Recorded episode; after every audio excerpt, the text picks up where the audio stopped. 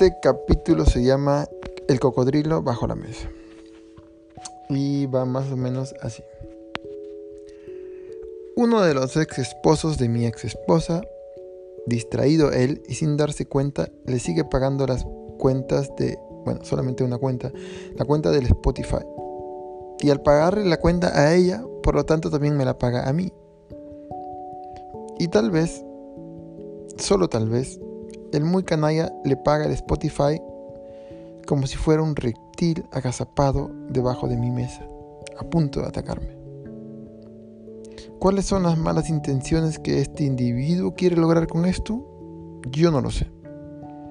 Pero ahora soy yo quien con mis audífonos conectados continúo inocente de toda maldad, escuchando un playlist o un playlist que se llama Las más toneras de los noventas y Radio Chichi Peralta. Ahora, mi pregunta es, ¿cómo hace esta app para elegir las canciones como si fuera mi mejor amigo? ¿Mm? Y peor aún, elige mejor. Pero ¿cómo es que esta bendita app sabe todo sobre mi pasado? Me conoce demasiado. Y es posible que por eso se aproveche. Ha empezado a elegir una tras otra como si fuera el viernes y el cuerpo lo sabe. Yes. Pero lo malo es que hoy es domingo y a secas.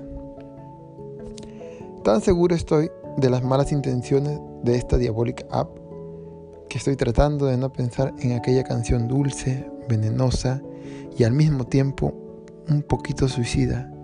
Esa canción típica de los años 90, la que escuchábamos con mi con mis primos cuando nos moríamos por ti. Porque solamente me faltaba esa canción. Y ahora reconozco que las demás canciones solamente me estaban pasteando para darme la estocada de oro con esta canción. Y pasó lo que siempre pasa. Que al no querer pensar en esta canción, la pensé. Tú me entiendes, ¿no? Clarita se llamaba la chica. Celeste y amarillo era el color de su carretilla entre el Girón Unión y la Avenida América Sur, donde tomábamos el micro a. Ella vendía con su mamá unas riquísimas achipapas. Y yo entonces me defendí. Me defendí contra el Internet. Empecé a mandar purita información falsa a mi cerebro para despistar a la sucia app. Entonces pensé, por ejemplo, en medias sucias o en mazamorra morada, pero sin arroz con leche que se cae el plato, siempre se cae de cara los platos de mazamorra. La mazamorra sí tenía duraznos y también guindones. Pensé en mi tía Ermelinda, que vendía allí en Kansas, al lado de la calle Sinchirroca, en las Malvinas. Pensé en el aburrimiento de las tardes tan largas en la sala, cuando uno tenía que hacer las tareas. Hacía frío y el piso era puritos cuadraditos. Pensé en la abuela, frente al portón de fierro de mi colegio, de la primaria, cuando ella me daba sus últimas maquilladas con la saliva de su boca.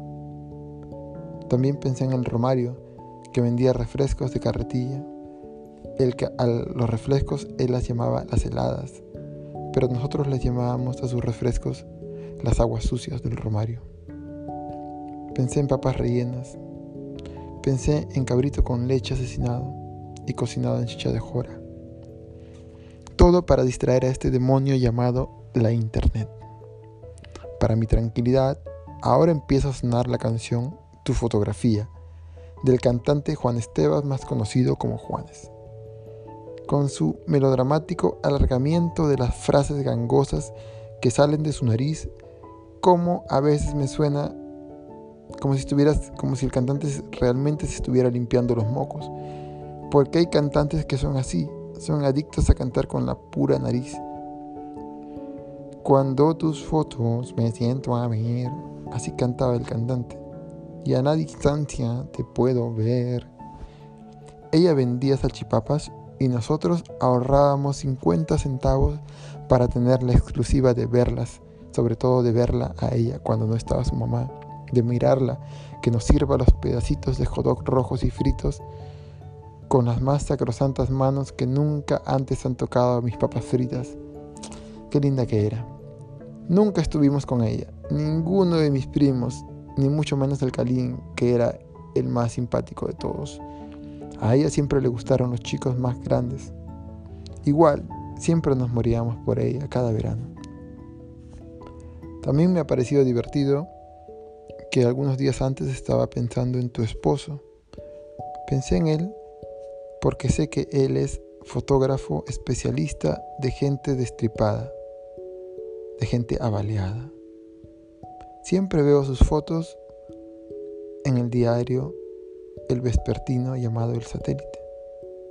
Claro, ahora tú ya no vendes salchipapas, sino que eres profesora de la universidad privada Antenor Borrego. Y bueno, como una buena profesional, engordaste. Engordé, engordamos. Siempre veo a las fotos de tu esposo y ahora que me he comprado mi primera cámara, pienso que yo también quiero ser fotógrafo de destripados.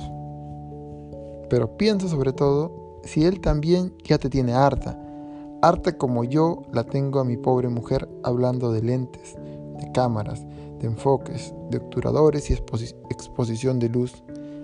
La tengo hasta el 100 a la pobre de mi esposa. Por eso te escribo, porque en definitiva me acordé de ti de mis malévolas y malas intenciones, de mí, de mis primos, de nosotros, de ustedes. Y ahora termina la canción de Juan Esteban y adivina qué canción sonó. No, eso fue todo. Fin.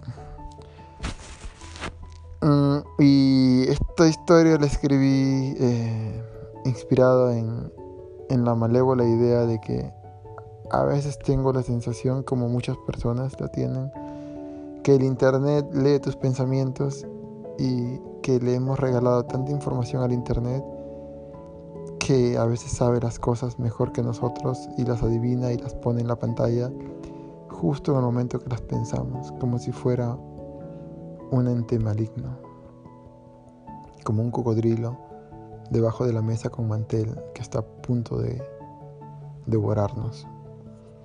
Y eso fue todo. Espero que les haya gustado. Dejen de mirar internet y buenas noches.